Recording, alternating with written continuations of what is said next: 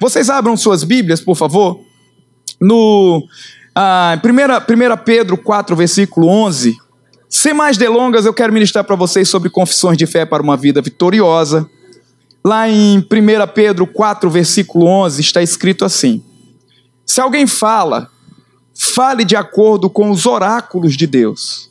Somente essa primeira parte, curva sua cabeça, feche os seus olhos. Pai, nós te agradecemos por essa noite. Obrigado pelo privilégio de estarmos juntos, como filhos de Deus, como tua família, Senhor. Nós estamos aqui, Pai, por causa do sucesso da cruz do Calvário. Nós estamos aqui, Pai, por causa da confissão do Senhor que disse que o fruto da mulher esmagaria a cabeça da serpente. Nós somos frutos do que saiu da boca do Senhor. E nós continuaremos, Senhor, sendo frutos do que está na Sua palavra, porque sairá da nossa boca aquilo que é do Senhor. Nós cremos que essa é uma noite especial e o teu milagre nos alcançará, tua vida eterna nos alcançará e tudo que nós precisamos. Que eu possa ministrar e alcançar aos corações necessitados nessa noite. E que a unção do Espírito Santo esteja para curar e salvar. É isso que nós cremos, em nome de Jesus.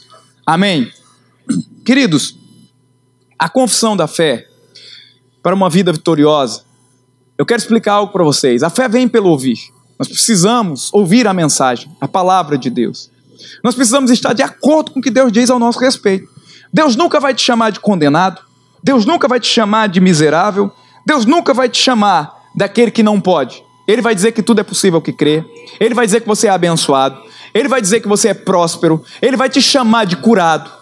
Então a Bíblia, quando diz se alguém fale, fale de acordo com os oráculos de Deus, ela está desse jeito está falando desse jeito assim: abre a tua boca para concordar com o que Deus fala ao teu respeito.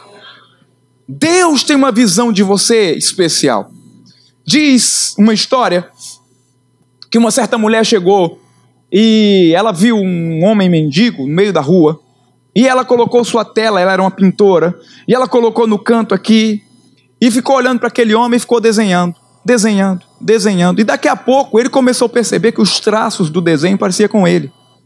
E ela fez aquele homem, ele estava todo com a barba mal feita, a barba grande, aquela coisa feia. E aí, depois que fez todo o desenho, ele estava lá barbeado, bonito, com a esposa, com filhos. Naquele desenho, ele olhou e percebeu e falou: Esse aí sou eu? E ela falou: Lógico que é você. E ele perguntou, mas. Ele, ele, ele falou: Mas eu não sou assim. E ela falou: Mas é assim que Deus te vê. Deus tem um quadro diferente de você do que você mesmo tem. O quadro que Deus tem ao teu respeito é muito superior. Quando a Bíblia diz que nós devemos colocar os nossos lábios em ordem com o que ele fala, é isso.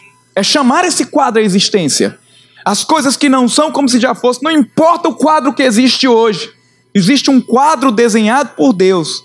O grande, ou a grande fotografia que Deus tem sobre sua vida. E você pode chamá-la à existência, assim como Abraão. Um homem que não tinha filho, mas que chamou à existência aquilo que Deus o prometeu. No quadro de Deus, Abraão era pai das nações. No quadro natural, era um velho que não podia ter mais nada. Mas você pode pegar o quadro natural e transformá-lo pela renovação da vossa mente, colocando pixels, colocando novas imagens aqui na sua cabeça, através daquilo que você chama a existência. A confissão da fé é como, por exemplo, um dispositivo que nós usamos nesse ar-condicionado. Você sabe que janeiro, dezembro até fevereiro no Rio de Janeiro, irmão, é uma bênção. Dezembro até fevereiro, mais ou menos, aqui no Rio de Janeiro, irmão, quando bate 42, 43 graus, com sensação de 55, que o juízo começa a parecer que está mole lá dentro, assim. Uma gelatina na cabeça. É conhecido, irmãos, entre o pessoal lá de Bangu, que Sadraque, Mesaque e Abidinego Estava se abanando e dizendo: Meu Deus do céu, a, a, a fornalha era sete vezes, aqui umas 15 vezes mais. Com calor, gente.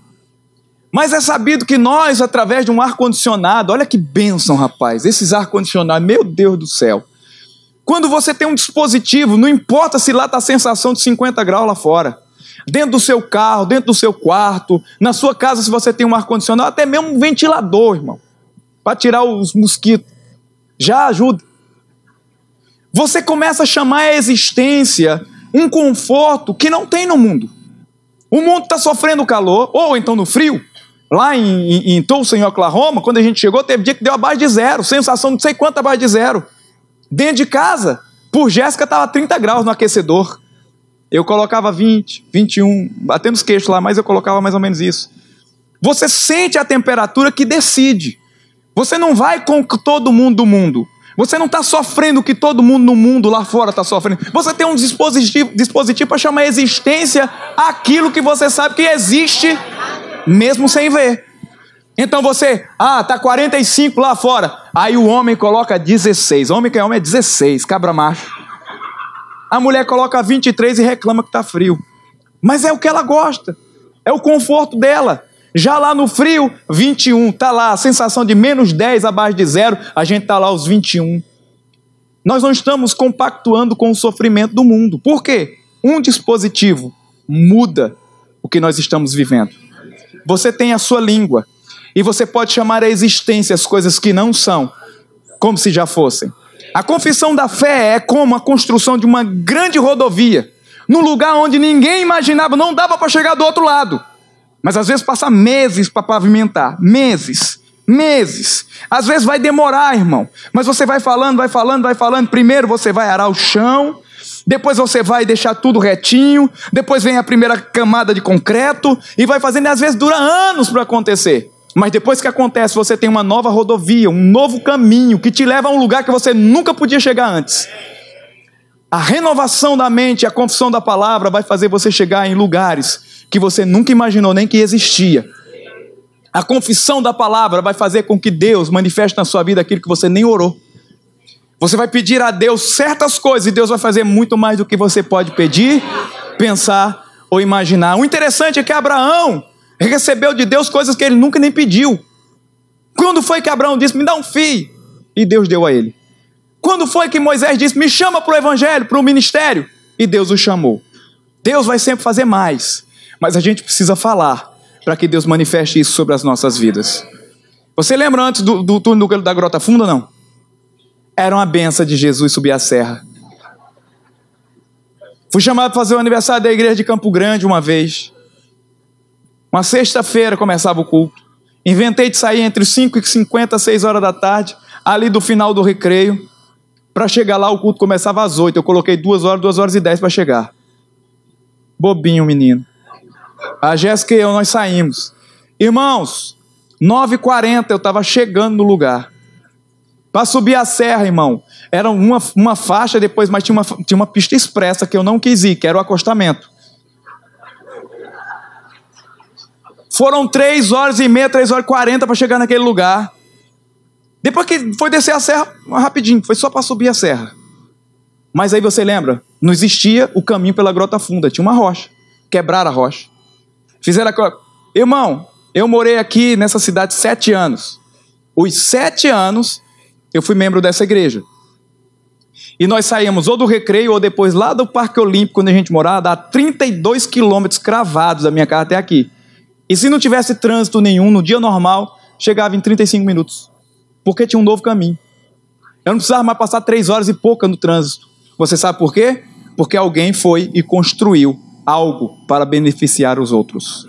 Quando você fala a palavra de Deus e traz a existência até os outros, vão começar a receber por tabela através da sua vida. Alguém pode dizer amém? Eu lembro que, agora eu já te expliquei, né? Agora eu posso começar a contar o que eu vou dizer no livro. Eu ensino no livro algumas coisas, mas aí eu narro alguns sofrimentos e alguns milagres, algumas vitórias. E eu me converti no ano 2000, de 1998. 1998. Um ano que tem muito irmão que está aqui, que já era velho nessa época, mas Deus te ama. Sabia que você ia rir. Os irmãos já, 1998, já era velho, já tinha cabelo branco, mas é uma bênção. É assim a vida. Em 1998, na primeira semana de setembro, uma pessoa chegou para mim, eu estava num momento muito difícil da vida, porque eu tinha é, saído da casa da minha família por parte de pai, o meu pai, a qual não tive o privilégio de conviver, era muito rico, tinha muitas posses. E quando morreu, ele deixou 5 mil hectares de terra. Isso é terra demais. E deixou para os irmãos, deixou para os filhos e mandou me chamar para me criar. Só que eu era filho de uma outra mulher, que não era a mulher dele, não era esposa dele. E quando eu voltei de São Paulo, que fui morar lá, eles foram atrás de mim e eu fui trabalhar com eles. Então, eu sabia o que era riqueza, de morar com eles, eu sabia o que era miséria. Eu tinha vindo de São Paulo na época do plano Collor, que a gente perdeu tudo. E aí, no meio da miséria, minha família veio me buscar e eu já sabia, eu fui embora. Agora estou eu lá rico. Tudo que você pode imaginar, eu tinha, só que eu tinha que trabalhar muito, desde os 10 anos de idade. Quando foi com 17 anos, eu decidi, não, eu agora vou viver minha vida, tudo e tal, mas eu dependia. A minha casa era deles, da minha família, parte de pai, do irmão meu. O meu salário eu trabalhava para eles. Tudo eu dependia deles. Mas eu saí da casa, fui morar no meu próprio apartamento. E eu lembro como hoje, eu estava numa das padarias, num lugar que era do meu irmão, e um homem trouxe um Novo Testamento para mim. E quando ele me trouxe aquele Novo Testamento dos Gideões, ele disse: lê tal coisa. Eu li Apocalipse e fiquei com muito medo. Quando eu vi que tinha uma besta com sete chifres, eu falei: eu não quero mais esse negócio. Era um livrinho assim, ó, fininho. Eu entreguei de volta a ele. Eu não quero mais ler isso. Ele, por quê? Porque tem sete chifres, uma besta, besta fera lá no sertão, é bicho, eu não quero saber disso não. Ele falou: vou te dar um livro para você ler. Ele me deu o livro de João, no Novo Testamento. E eu comecei a ler sobre Jesus e estudar sobre Jesus, e sozinho eu entreguei minha vida a Jesus. Me apaixonei por Cristo. Ali sozinho naquele apartamento, num prédio de dois andares. Eu lembro que eu me ajoelhei do lado da cama, num criado mudo que tinha, com a Bíblia aberta no livro de João. Eu rezei um Ave Maria, tentei fazer um Pai Nosso que eu não sabia fazer, eu nunca tinha rezado na minha vida, nunca tinha orado. Mas eu, sinceramente, de coração, entreguei minha vida a Ele e disse que Deus era o Salvador da minha alma. E eu lembro que após fazer isso, fui devolver o livro e o homem fez assim: Mas você já foi à igreja? Eu falei assim: Ué, vou, tinha que ir para a igreja? Ele falou: Sim, porque você tem que confessar Jesus publicamente, para que todo mundo saiba. Porque aquele que negar Jesus diante dos homens será negado diante do Pai que é Deus. Eu falei: Misericórdia, eu não quero isso para minha vida, não. Ele falou: Então vá no domingo para a igreja, escolha uma igreja e levante sua mão. Eu falei: Vou domingo agora. 13 de setembro de 1998. Às 5 e meia para 6 horas eu estava chegando na frente da igreja, primeira igreja batista de Arco Verde. Coloquei uma roupinha que eu tinha, estava lá na frente esperando, a igreja só abria 7 horas, o culto era 7 horas. Fiquei esperando lá e eu dizia, meu Deus, não chega ninguém, eu quero dizer que eu sou de Jesus, eu não quero negar Jesus. E eu lembro que começou o culto, eu sentei no lado direito aqui, mais para trás assim, e eles começaram a cantar uns hinos muito bonitos. Era uma igreja que tinha uma capacidade para 1.500 pessoas, mas nós tínhamos 90 velhinhos lá assistindo o culto.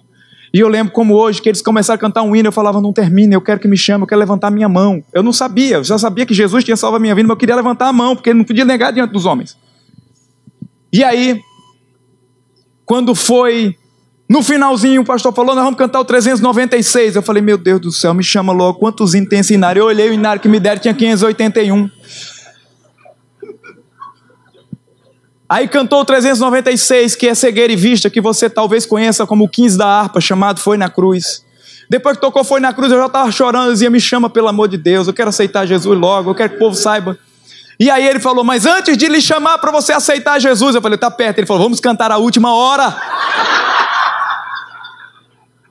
E quando ele cantou a última hora, já imaginou você querendo entregar a vida a Jesus? Você foi de casa decidido, você já fez em casa, você quer levantar a mão e chega no culto lá no último momento, você já está chorando, aí está assim: Hoje, amigo, tu tens a escolha, vida ou morte, qual vais aceitar? Amanhã pode ser muito tarde, Cristo agora te quer libertar. Nesse momento, eu quero saber quem quer entregar a sua vida a Jesus. Eu, eu! O pastor teve um susto, falou: tem um jovem muito empolgado querer entregar a vida a Jesus. Tem mais alguém que quer entregar a vida a Jesus? Eu falei, eu! Eu pensava que ele não tinha visto. Falei, eu! Levantei as duas mãos. Ele falou, ele está muito empolgado, por favor, venha. Entreguei a minha vida a Jesus publicamente naquele dia 13 de setembro de 1998. E daquele dia eu fiquei tão impactado. Eu tinha vivido muitos problemas. Eu tinha vivido problemas com a família. Eu era uma pessoa que não tinha o nome da família, não tinha herança, mas trabalhava com a família, dependia deles. E eu lembro que eu disse: então eu vou contar para meus irmãos porque eles vão ficar felizes da vida. As drogas perderam alguém, porque eu nunca tinha usado droga, mas as drogas perdeu porque eu não fui usar.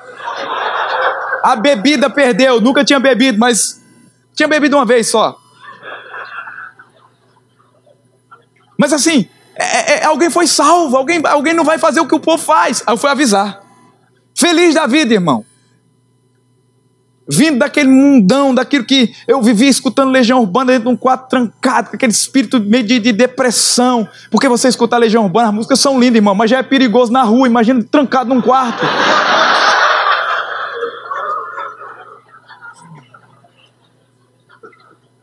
Se você já escutou, você sabe que as músicas são bonitas, mas é perigoso. E eu vindo disso, Jesus me aceitou e eu, e eu pensava assim: alguém dizia assim, você aceitou Jesus? Eu dizia, não, ele me aceitou, de tão carregado que eu era. E eu lembro que eu fui falar para a família. Comecei a mudar, comecei a falar as coisas que eu aprendia na Bíblia. Aí fui lá falar com a família logo naquela semana. Cheguei todo pomposo. Fiz uma reunião, na hora que eu fiz a reunião, meu irmão mais velho estava sentado na frente daquele birô de aço, assim, com uma, um arquivo de aço e uma estante de aço, assim, atrás do escritório dele, no primeiro andar, nos batentes, assim, dentro de um comércio que ele tinha, próximo do apartamento dele. E eu lembro que eu disse desse jeito, fiquei de pé assim, falei, eu quero contar uma novidade. Conte! Janinho me chamava. Conta, Janinho. Eu agora sou crente em Jesus Cristo de Nazaré. Ele salvou minha alma. me emocionei mesmo. Jesus me transformou. E agora eu estou na igreja. Os olhos se enfureceram. Meu irmão mais velho se levantou e bateu com todos, ele mais velho, bem mais velho do que eu. Bateu com a mão naquele negócio de aço assim bem forte. Pá! Eu tive um susto, ele fez assim: "Que é isso, rapaz? Você agora é um traidor da família." Apontou para mim e falou assim: se você já não tinha o nome dessa família, não tinha a herança dessa família, e nem o dinheiro dessa família, a partir de hoje, você é um traidor dessa família. Nunca ouse dizer que você faz parte dela. Se levante e põe-se para fora. Irmão, eu fiquei tão chocado, mas tão chocado, mas entre o choque e a imediatidade dele dizer isso, eu bati também, pá! Verdade. Contei do mesmo jeito. E falei: tudo bem, eu vou vencer na vida, sem o nome dessa família, sem a herança dessa família, sem um real dessa família. Nunca vou brigar com vocês por nada que eu tenho direito.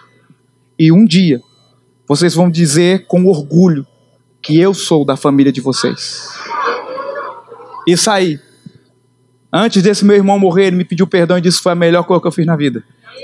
A maioria dos meus irmãos, por parte de pai, que eu não tinha nem contato, se converteram e assistiram minhas conferências.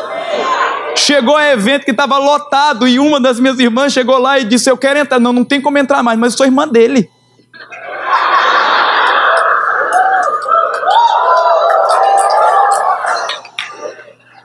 Irmão, eu descobri que Jesus tinha salvo a minha alma, que ia me levar para o céu. Você sabe o que foi que eu fiz agora? Só que depois disso, irmão, mesmo falando tudo isso, você não sabe o baque que deu, não. Aí eu fui, recebi Jesus, aí deixei o apartamento que eu morava, deixei o emprego que eu tinha, deixei tudo. Agora Jesus é com o Senhor. Não tinha o que comer, não tinha o que vestir, não tinha nada. Aí eu comecei a perceber na igreja que estar com Cristo é muito melhor. Aqueles que morrem em Cristo vão para o céu. Qual foi a oração tendenciosa? Todos os dias eu chorava e clamava a Deus para me tirar daquele sofrimento. Dizia, Jesus, se o Senhor me levar, resolve tudo. Que eu possa morrer na hora agora. Faça alguma coisa para que eu morra e vá me encontrar contigo. Porque, olha, acabou dívida. Acabou tudo. Não preciso de comida, não preciso de nada.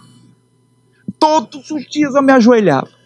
Todos os dias eu pedi a Deus a morte. E naquele momento, irmãos, eu não faltava um culto, mas às vezes cabisbaixo, triste, não por causa de Jesus. Jesus era a minha paixão, meu melhor amigo. Eu li a Bíblia, mas eu não entendia as coisas, ninguém me ensinava nada, eu ia para o culto normal. E eu lembro que uma pessoa usada por Deus, filha de uma irmã que eu conhecia, eu acho que Deus falou para ela: fala alguma coisa por aquele menino. Eu estava com quase 18 anos de idade. Essa moça chegou e disse assim: Deus mandou te emprestar um negócio. E ela me trouxe um livro. Eu até falei dele hoje de manhã, mas ele não tem mais aí na livraria, vendeu tudo, esgotou tudo. E esse livro tinha uma capa dourada antigamente. E ela me deu o livro, eu achei interessante o livro, mas eu não era de ler, eu era ler Bíblia ou livro de história e geografia. Né? E a Bíblia eu gostava da parte final, também tinha as figuras. Livro de história e geografia tem figura. Você entendeu, né? Que eu gostava. E aí, eu lembro que ela me deu aquele livro, olha, vou te emprestar para você ler. E quando eu vi aquele livro, o livro tinha um título maravilhoso, dizia assim: Você é o melhor de Deus. E ela me emprestou aquele livro, eu fui para casa. Eu olhei para aquele livro, naquela minha tristeza pedindo a Deus para morrer, eu comecei a folhear o livro. E quando eu folheava o livro, ele tinha fotos de milagres e de multidões, assim, nesse estilo, assim, ó. E quando eu vi aquelas fotos, as lágrimas vieram. E eu não via mais o autor, o T.L. Osborne, pregando. Eu via como se eu fosse a pessoa na foto.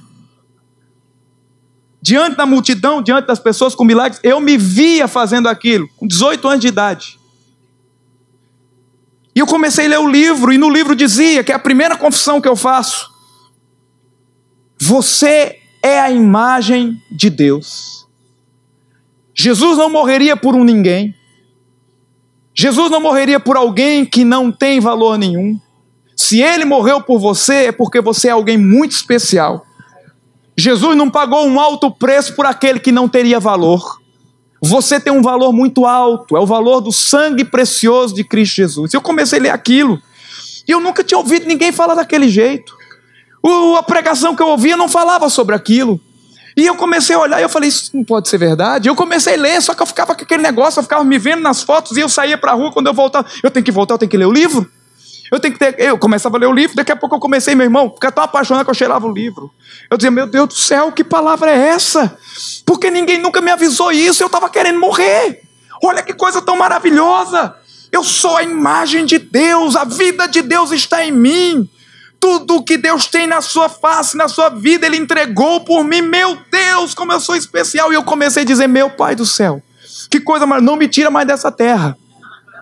Não me tira mais dessa vida. Foi quando o Senhor falou assim: o teu propósito é para isso que você nasceu. Irmão, quando você descobre qual é o seu propósito, você não quer mais a morte. Você quer que Jesus venha, mas você quer fazer alguma coisa. Quando você não tem propósito, você fica chorando, choramingando, pedindo: Jesus, volta para me livrar. Não é amor à vinda de Cristo, é amor a si próprio para não ficar nesse sofrimento. Eu quero te dizer uma coisa: quando você descobre o propósito para qual nasceu, você vai querer cumpri-lo até o final dos seus últimos dias. E eu lembro que através daquilo eu descobri que eu era a imagem de Deus. Gênesis 1, 26, por favor. Lá diz: façamos o homem a nossa imagem, conforme a nossa semelhança. A imagem de Deus significa, eu aprendi naquele livro, e hoje eu posso te ensinar o que a Bíblia nos ensina. A imagem de Deus quer dizer que a vida santa de Deus está dentro de você. Isso quer dizer que você só tem vida porque existe um Deus. Isso, quer, isso quer dizer que você não está nessa terra por acaso. Talvez você entrou aqui nessa noite sem ter nem perspectiva do futuro. Mas saiba, Deus colocou uma perspectiva dentro de você, tem uma imagem dele dentro de você. Ser a imagem de Deus, a palavra imagem significa literalmente escultura dentro de cada ser humano. Não importa o que ele fez, não importa de onde ele veio, não importa a raça, não importa o que ele escolheu para a vida dele. Dentro de cada ser humano tem uma imagem esculpida de quem Deus é. Por isso que o homem tem desejo e sede por Deus. Por isso que o homem busca a Deus muitas vezes sem conhecer. Às vezes ele busca nas religiões, às vezes ele busca para fazer uma doação. Alguma coisa o homem vai querer fazer para tentar agradar a imagem que está dentro dele.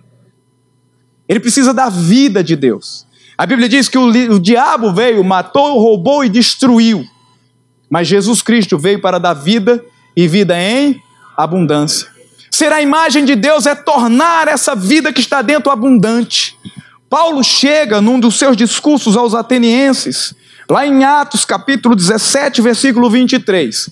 Diz a palavra do Senhor que Paulo chegou em Atenas, o lugar dos conhecimentos, o lugar dos pensadores, e quando ele chegou lá diante do, do daqueles, aquelas estátuas, aquelas esculturas de todos os deuses atenienses, diz que quando ele estava na colina de Marte, ali no Areópago, ou Areópagos.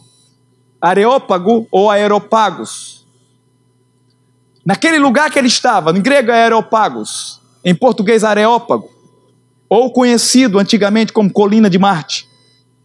Quando ele chegou naquele lugar cheio de estátuas, cheio de ídolos, cheio de imagem de escultura, ele começou a dizer: Eu vejo que todos vocês são muito religiosos, vocês têm assim um conhecimento sobre os deuses.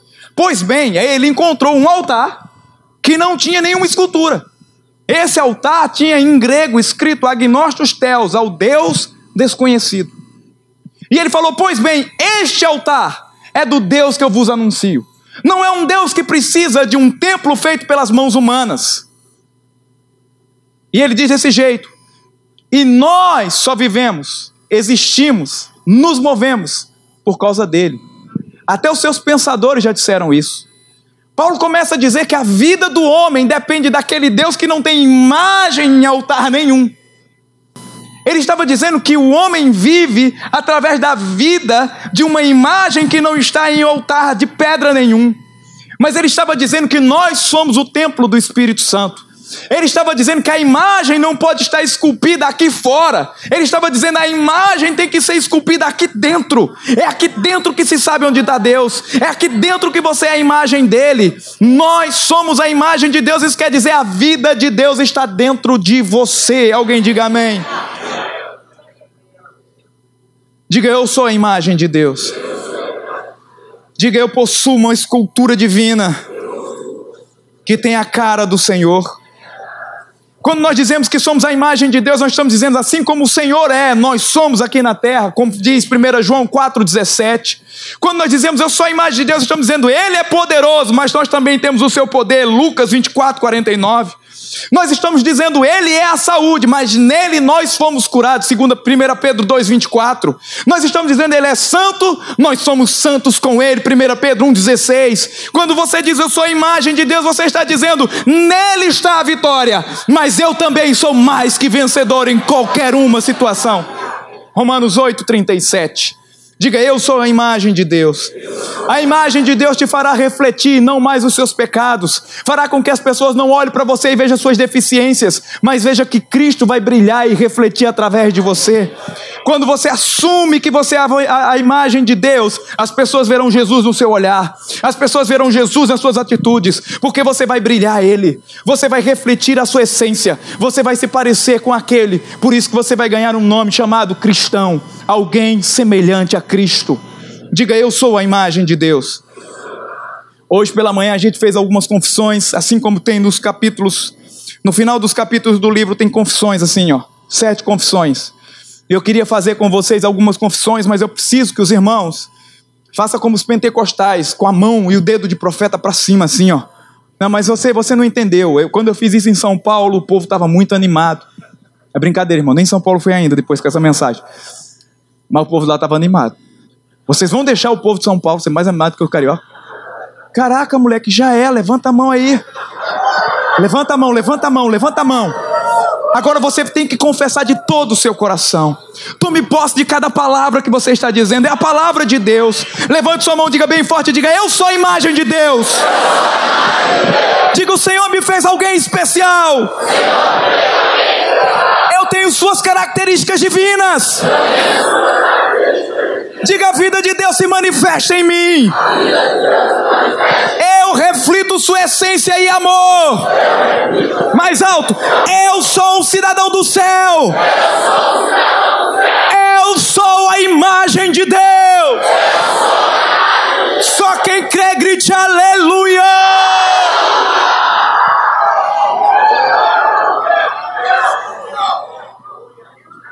Para sair da miséria, irmão, eu precisava renovar a mente. Alguém foi na minha casa e disse: Meu Deus do céu, veio falar comigo esses dias, uma amiga. Eu cheguei, eu via você falando, eu achava, não, esse camarada é, tá lá na frente, tudo tal.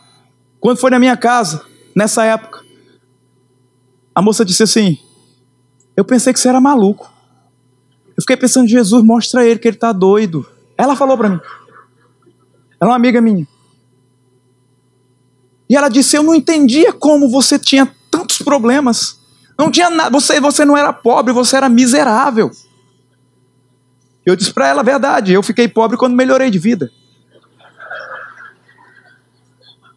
Eu, eu mudei de classe social quando eu fiquei pobre. E ela falou: Mas o que fazia você, no meio daquele sofrimento de tudo, ter uma linguagem diferente? E eu respondi para ela: Vanessa, do momento que eu descobri que eu era a imagem de Deus e quem eu era em Cristo Jesus, o exterior não tinha mais poder sobre a minha vida. Eu não ligo mais para o que está fora, mas para o que está dentro. A minha vida não será mais corrompida pelo que eu vejo, mas ela será construída pelo que eu tenho. É isso que acontece quando você confessa a palavra de Deus. Você não é um derrotado, você é mais que vencedor. Você não é um perdedor, você é mais que vencedor. E eu lembro que nessa época eu aprendi ainda mais porque eu fui fazer o Rema Brasil. Coisa tão tremenda, irmãos. Rema Brasil foi uma benção, meu Deus do céu. Eu tinha prosperado, confessando a palavra, consegui um emprego. Aí disseram, tem o Rema, mas o Rema era em Caruaru, Pernambuco, 150 quilômetros da minha casa.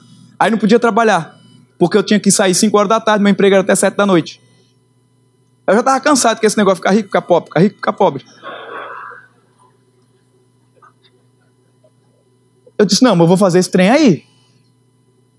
Estava aprendendo a palavra de Deus, ardendo o coração sem saber o que ia fazer. No ano de 2000 para 2001, quando eu cheguei na palavra da fé, quando foi em fevereiro de 2001, estava fazendo rema.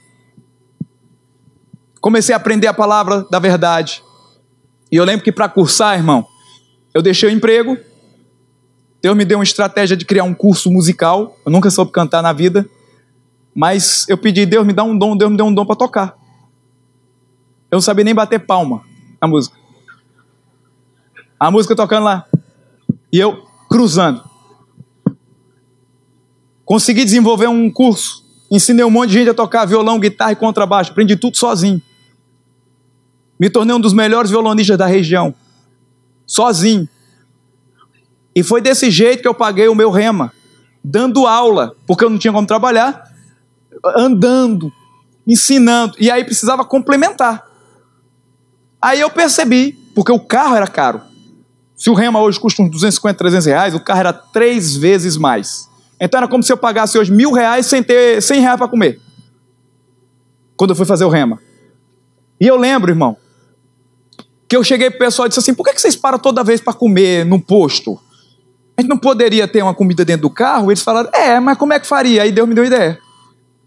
Eu falei: se eu vendesse assim, as coxinhas, um negócio assim, no isoporzinho assim para vocês, com um isopor com, com, com refrigerantes, tá uma boa ideia? Me liberaram e foi assim que eu paguei meu remo. Primeiro ano e o carro, vendendo coxinha, vendendo refrigerante e dando aula de música. Até hoje tem uns irmãos que me pagaram as coxinhas, que eu sei. Mas paguei tudo. Tudo, tudo, tudo. Quando Deus te dá uma promessa, irmão, Ele te dá meios, Ele te dá dons, Ele te dá capacidade. E quando você descobre quem você é em Cristo Jesus, vai acontecer. Ainda que você tenha que vender coxinha para isso. Amém? É coxinha, não é aquela quando você chega na beira da estrada e faz. E, e, e, e esse kibe aqui? E o cara faz assim. Né? Kibe não, é coxinha. Nunca passou por isso. E eu lembro que eu comecei a falar algo muito interessante. Eu comecei a dizer uma confissão que eu comecei a fazer na época do Rema. Que eu conheci logo uma moça que estava adorando lá no início do primeiro. Ela fazia o segundo ano, eu fazia o primeiro. Aí eu tinha que passar dentro da. Era como se fosse assim: aqui é o segundo ano, e para ir lá para o primeiro ano eu tinha que passar por aqui, onde o povo estava tendo um culto do segundo ano. E tinha uma moça cantando, com a mãozinha assim, ó. E eu olhei para ela assim, eu falei, essa daí poderia ser uma tua esposa, hein, Senhor? É a Jéssica, minha esposa, e ela aceitou o desafio de casar comigo. Irmão, não sei qual foi mais fácil, Jesus me aceitar ou ela. Mas o rema trouxe muita coisa para mim, inclusive minha esposa. E aí eu lembro que eu comecei a dizer: Eu sou o embaixador de Cristo Jesus. 2 Coríntios 5, 20 diz: De sorte que somos embaixadores, como se Cristo rogasse por nosso intermédio. Quer dizer, quando você fala, é como se o próprio Jesus estivesse falando. Você é representante da nação celestial. E eu comecei a dizer isso: embaixador é a maior representação diplomática em outra nação. Quando o embaixador chega em um lugar, é como se fosse, por exemplo, o embaixador brasileiro. Se ele estiver lá no Iraque, onde ele pisa, não é, é mesmo o terreno sendo Iraque, quem comanda é o Brasil. Ele é a extensão corpórea da sua nação. Nós somos a extensão corpórea do reino de Deus. Cada fibra do seu corpo Jesus habita. Quando você toca em alguém, Jesus está tocando em alguém. O poder do Espírito Santo vem sobre as pessoas quando você libera o poder sobre eles. Você é um representante. O embaixador ele pode dar asilo na embaixada. Ele pode dar visto para a pessoa conhecer o seu país. Jesus falou: ide por todo mundo, prega o evangelho. Isso quer dizer, é, é, é, ofereça asilo na nação celestial. Todo que crê vai ser salvo. Nós temos o poder de dar visto para as pessoas irem para o céu. O embaixador, ele representa no poder da sua nação. É ele também que, que representa. Sua casa é uma embaixada de Cristo. Sua casa tem a proteção e a inviolabilidade do Espírito Santo. Assim como a Convenção de Viena diz que a, o território da embaixada não pode ser ultrapassado, assim é na sua casa. Mesmo que mil caia ao seu lado, dez mil à tua direita, olha, não vai chegar praga nenhuma na tua tenda. Você tem que confessar isso todos os dias. Diga: minha casa é a embaixada de Cristo. Você começa a ter a autoridade no nome de quem te enviou. Por isso que Jesus falou: em meu nome expelirão demônios. Nós não estamos nos representando, nós estamos representando uma outra nação. Nós falamos em nome do reino de Deus. Vocês estão compreendendo? E eu lembro que eu declarava isso: eu sou embaixador de Cristo Jesus, o Senhor me levará para pregar nas nações, porque eu represento lá fora. E eu lembro que eu colocava, pegava aqueles mapas, o mapa do mundo e o mapa do Brasil. E eu lembro que no quarto onde eu dormia na igreja, um quarto horrível, irmão, mas eu ficava lá a madrugada toda e eu colocava aqueles mapas debaixo dos meus joelhos. E eu lembro que eu colocava meus joelhos sobre eles, minhas mãos, e eu dizia: Eu vou pregar nesse lugar. Irmão, eu nunca tinha ido nem na cochichola, irmão. Eu nunca tinha ido, irmão, nem, nem em lugar nenhum. O máximo que eu fiz foi quando criança, 5 anos de idade, fui morar em São Paulo, com 9 voltei. Foi só isso, porque lá no sertão é assim: quando crescer, vai para São Paulo. Voltei, nunca tinha viajado para lugar nenhum. O máximo eu fazia com a família, para uma cidade, para outra ali do sertão. Nunca tinha ido para nação nenhuma. E agora eu começava a dizer: Eu sou embaixador e eu vou pisar nesse lugar. Eu vou tomar posse desse lugar para mim, em nome de Jesus. E o Senhor, à noite, ficava falando comigo e eu ficava tomando posse, declarando. Eu não tinha dinheiro nem para comer direito, imagina para ir viajar para pregar. E hoje, depois de ter dado mais de cinco, seis voltas ao globo terrestre, viajado mais de um milhão de quilômetros ao redor do mundo, 38 nações ao redor do mundo, eu vejo que valeu a pena chamar a existência. Onde você quer chegar? Deixe os seus joelhos chegarem primeiro. Você vai se ver lá. Fale a palavra de Deus e vai acontecer sobre a sua vida. Deseje, clame, fale. No nome de Jesus, você é embaixador. Embaixador não tem visto negado. Embaixador não tem porta fechada. Todas as vezes que eu oro pelos enfermos, eu digo: Eu sou embaixador de Cristo Jesus. Porque quando eu toco em alguém, é Jesus tocando. E eu lembro que no ano de 2010, eu estava chegando da Europa com a Jéssica, ministramos em Belo Horizonte, eu conheci, já tinha conhecido a Fernanda Brum, mas naquela época a gente ministrou juntos. E eu lembro que quando eu voltei, quando ela estava lá, ela falou algumas coisas. Ela me viu orar pelos enfermos na hora lá e fazer uma oração falando: Eu sou embaixador de Cristo Jesus. Isso orando por todos, sem imposição de mãos, orando pelo povo. E eu lembro que, pouco tempo depois, no dia 7 de novembro de 2010, próximo das 7 horas da noite, um domingo, meu telefone tocou e eu fiquei impressionado, porque era a Fernanda Brum, mostrei para Jéssica, olha quem está me ligando. Uma das maiores vozes do Brasil, do mundo gospel. E eu atendi e ela falou, Jane, você lembra da Bianca Toledo, uma moça que eu falei que está no CTI, faz dois meses, que está com todos os órgãos parados, falência múltipla de órgãos e tudo, e que está só os, o, o, o, as máquinas que estão sustentando ela viva. Eu falei, lembro. Pois bem, vem falar que no máximo ela tem três dias de vida. Eu falei, e aí? Ela falou assim, mas eu orei e o Senhor falou que se você, o embaixador de Cristo, viesse orar por ela, ela não morreria. Na mesma hora eu falei, Jéssica, vamos pegar o carro, vamos descer para o Rio de Janeiro. E ela falou assim: não, eu vou mandar a sua passagem. Eu morava em Belo Horizonte nessa época. E no outro dia, pela manhã, no dia 8 de novembro, eu estava aqui na Zona Norte, lá no MEA, no Hospital Pasteur, orando. pelaquela moça chamada Bianca, é, Bianca Toledo, que estava praticamente morta. E eu lembro que quando comecei a orar por ela, antes de começar a orar, eu falei: Senhor, tanta gente orando. O que, que vai ser diferente quando eu orar? Eu sei que quando eu oro algo acontece. Mas o que, o que eu tenho que fazer? Como eu tenho que orar? E eu lembro como hoje o Senhor me dizendo desse jeito: se apresente e diga que é meu embaixador e dê ordens aos órgãos vitais. Eu nunca tinha visto aquela mulher na vida. Eu nunca tinha visto como ela era, não sabia como ela era. Quando eu cheguei, ela estava lá na cama desfigurada. Essa semana eu fiz um vídeo com ela, estava ao vivo com ela, ela mostrou, eu não consigo nem ver as imagens. No dia que eu fui, estava coberto. De, de como estava o abdômen dela, tudo aberto, irmão. O, os órgãos estavam tudo visto assim. Misericórdia. E eu lembro que eu cheguei naquele lugar, foi até bom não ter visto. E as meninas começaram a cantar, a Estla, a cantora Estla e a Fernanda Brum, começaram a cantar um hino que dizia Talita com menina levanta.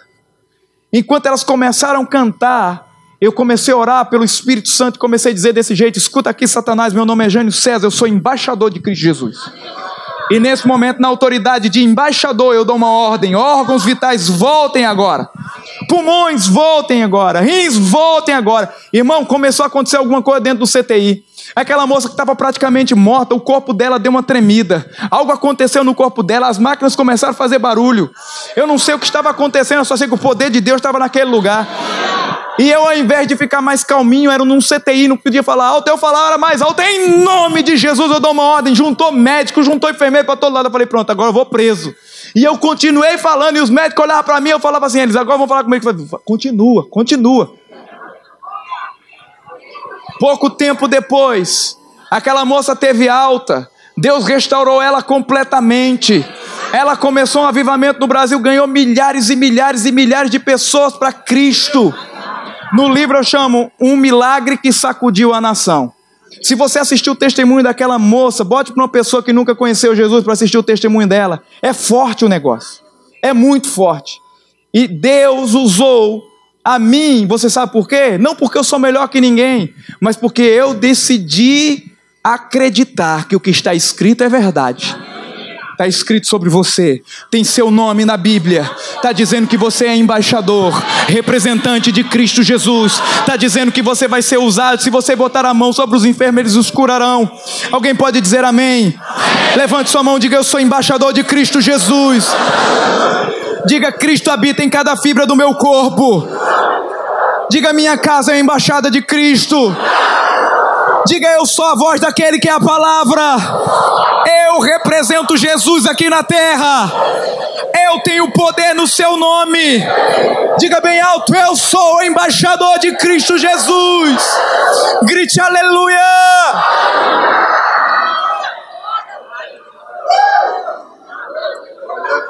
Eu não tenho como falar tudo do livro, mas eu vou terminar com uma outra confissão que eu amo demais, que é a última do livro eu chamo de eu sou um sucesso em todas as áreas. É isso que você vai dizer todos os dias. Ah, não, porque eu sou bom nisso, isso, não, não, não, não. Não, você é um sucesso em todas as áreas. Porque 2 Coríntios 5,17 diz que você é nova criatura. Então você é um sucesso em todas as áreas. Você é novo em tudo. Você não é novo em alguma coisa. Você é nova criatura em todas as coisas. Tudo que você estava decepcionado, que não deu certo, hoje você tem a chance de dar certo.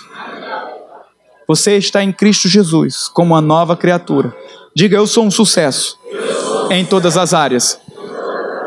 E o interessante é que o T.L. Osborne, esse do livro Você é o Melhor de Deus que eu li, e que hoje nós estamos lá ligados ao pessoal do Osborne International. Eu fico só vendo as fotos que eu via no livro, eu fico vendo na parede, assim, agora lá. E ele dizia assim, sempre nas suas mensagens: todos nós, em Cristo Jesus, somos um cidadão de primeira classe. Jesus não morreria por alguém da segunda classe. Ele morreu porque você é alguém especial. Você é da primeira classe. E há uma diferença da primeira classe quando você pega um voo do que a classe econômica. É o preço que se paga. Há uma cortina que separa. A primeira classe, o povo vai deitado lá na frente. A segunda classe é a classe econômica, vai todo mundo apertado aqui. Mas o destino é o mesmo. A quantidade de horas de voo é o mesmo. A diferença é como você vai chegar, pelo quanto você pagou. É muito caro ir na primeira classe. Mas a Bíblia diz que Cristo Jesus pagou o preço que era alto. Ele pagou um alto preço para cada um de nós, para que fôssemos da primeira classe. E diz que a cortininha que separava a primeira da segunda classe foi rompida. Cristo Jesus rompeu o véu. E todos nós somos hoje cidadãos de primeira classe, pessoas especiais em Cristo Jesus. Eu lembro, irmão, olha o poder da confissão da palavra. Eu chamo de o um livro que alguém leu. Eu estava no sertão de Pernambuco, agosto para setembro de 2000, logo quando eu cheguei no Verbo da Vida. Eu não entendia nada. O pregador famoso que eu conhecia, Billy Graham e Josué Irion. Eram os dois que eu conhecia. E uma moça dava aulas de inglês e ela leu um livro na casa de alguém. Então eu ia de tarde para ela contar o um livro para mim. Aquele matutão chegava na porta dela para ouvir o que ela leu. Ela narrava o livro. Era o, é, é, não tem rádio novela? Era o rádio, o rádio livro. E eu ficava lá, ela tinha um batente assim, ficava sentada, e eu ficava lá na frente assim, ó, cinco e meia da tarde assim, ó, nessa posição aqui assim, ouvindo as histórias. E ela dizia, olha esse livro que eu estou lendo. Tem uma mulher chamada Catherine Kuhlman. Essa mulher onde chega, ela está pregando dentro do estádio, lá fora o povo se converte. Ela é muito ungida. E eu comecei a gostar das histórias, voltar todos os dias. Conta mais. Tem uma tal de Aimee Semple McPherson. Já fundou mais de 5 mil igrejas no mundo. Eu falei, meu Deus do céu. Hoje é o nome da minha filha em homenagem a essa senhora. Aimee Semple McPherson. E ela começava a dizer, tem um tal de Charles Finney, que quando chega no lugar o povo se ajoelha e aceita Jesus. Eu fiquei apaixonado por aquilo. No final, falei: o que, é que esse povo é? Passei desse jeito. 2000, agosto para setembro. Eu não sabia de nada. Ela falou assim: são evangelistas. Falei: o que é que é evangelista? É esse pessoal que viaja para pregar. Eu olhei para ela e falei assim: pois bem, um dia eu vou ser esse negócio aí. Eu não sei nem como é que fala o nome, mas é isso aí que eu vou ser. E Deus me fez um evangelista. E eu lembro que isso eu falei em agosto para setembro de 2000. E eu perguntei quem escreveu esse livro tão maravilhoso. Como é o nome do livro? Depois que eu fui lembrar o nome do livro. O livro chama-se O Ministério Pentecostal, o Movimento Pentecostal. Falei, quem escreveu esse livro? Ah, foi uma, uma senhora muito chique do Rio de Janeiro, da Adonep. Eu falei, o quê? A mãe de quem? O que é, que é isso? Adonep é uma associação de homens de negócios, tem uma conferência, uma convenção que dá milhares de pessoas e só os maiores pregadores pregam com essa mulher. Aí começou a falar o nome dos pregadores. Mike Murdock, Cerulli, não sei o que, Mike, não sei quem. Eu falei, não conheço nenhum. E ela falou, mas essa mulher só prega com os melhores nessa convenção. Eu só lembro dela falando isso. Isso foi ano 2000, agosto para setembro. No ano 2010, em julho, estava participando do dia que ia lançar a convenção, essa que essa moça falou, daqui da Donep, no Rio Centro, que já veio Benihim, esse pessoal todo. No ano 2000, dez anos depois, eu estava sentado e os pregadores estavam lá no cartaz, estavam sendo anunciados. Quem estava anunciando era a doutora Rosane Cunha, a do livro, que eu não sabia que era do livro, até ouvir algo interessante ela dizer nessa conferência, anunciando que a convenção ia estar pregando Mike Murdock, Miles Monroe, Robert Dudu da África e Jânio César. E ela falou algo interessante, foi o que me chamou a atenção para saber que o livro era dela e hoje eu tenho um livro assinado por ela. Ela falou: Eu já preguei com os melhores, só prego com os melhores. Mas um dos que eu mais gosto de ouvir é esse que vai pregar aqui, Jânio César. Na memória, o Senhor falou: A mulher que escreveu o livro eu comecei a chorar. Contei para ela e eu tenho um livro dela assinado. O livro que alguém leu. Eu confessei alguma coisa sobre ele. E eu estava dez anos depois pregando na convenção da Dona. Preguei três anos na convenção. Quando você entende quem você é em Cristo Jesus, quando você sabe que é um sucesso em todas as áreas, Jesus vai fazer de você um sucesso em todas as áreas. Fique de pé nesse momento. Fique de pé nesse momento. Você é um cidadão e uma cidadã de primeira classe. Se veja daqui a 10 anos o que Deus estará fazendo, mas construa esse caminho dos próximos 10 anos. Construa o que você vai ter lá na frente, através daquilo que você está falando. E Jesus vai manifestar na sua vida tudo que está acontecendo. Eu não posso terminar e fazer a ceia sem te dar uma oportunidade. Talvez você entrou aqui nessa noite e achou tão interessante essa mensagem. Alguns podem chamar de palestra, mas não é uma palestra. É algo que eu vivi e que é real. Está disponível para qualquer pessoa que crê. Não é algo para mim que sou importante ou que deixo de ser. É algo para todo aquele que crê em Cristo Jesus. Se você está aqui nessa noite, feche os seus olhos, curva a sua cabeça. E ouviu essa mensagem e o seu coração está queimando e ardendo. Jesus quer que você não negue hoje, publicamente. Talvez você já o ama e ele já esteja no seu coração, mas você nunca fez uma decisão pública de dizer que Jesus é o Salvador da sua vida. Você precisa fazer isso nessa noite. Entregar sua vida a Jesus, fazer dele o seu Senhor, fazer dele o seu Salvador. Para isso, você vai precisar levantar sua mão quando nós formos orar. Publicamente você vai dizer que Jesus veio em carne e te salvou de cada um dos seus pecados. Se nessa noite você está aqui está ouvindo isso, eu sei que você escuta e o seu coração arde. Isso é o Senhor falando contigo. Ele ama você. Você é o melhor que Ele tem. Ele quer que você diga o quão bom é estar com Ele. Se você está afastado dos caminhos do Senhor, também é tua noite hoje. É a chance. Como diria aquele hino, amanhã pode ser muito tarde. É hoje o dia. Pois aquele que não negar o Senhor diante dos homens, não será negado diante do Pai. No momento em que eu te chamar agora para orar, Jesus vai mostrar a você que você é a imagem dele. Jesus vai te mostrar que você é um embaixador de Cristo e vai mostrar que você é um sucesso em todas as áreas. Não importa o que você já viveu, você terá um novo início, você terá um novo caminho, você terá um novo túnel para passar. Jesus salvará a tua alma dos teus pecados e fará de você uma pessoa muito melhor nessa noite. Mas você precisa levantar a sua mão no momento que eu te chamar. Você não pode deixar a timidez ou a vergonha de alguém que está ao seu lado, porque diante do Senhor só estarão aqueles que não o negaram diante dos homens. Vale a tua alma, vale a tua vida, vale o teu coração.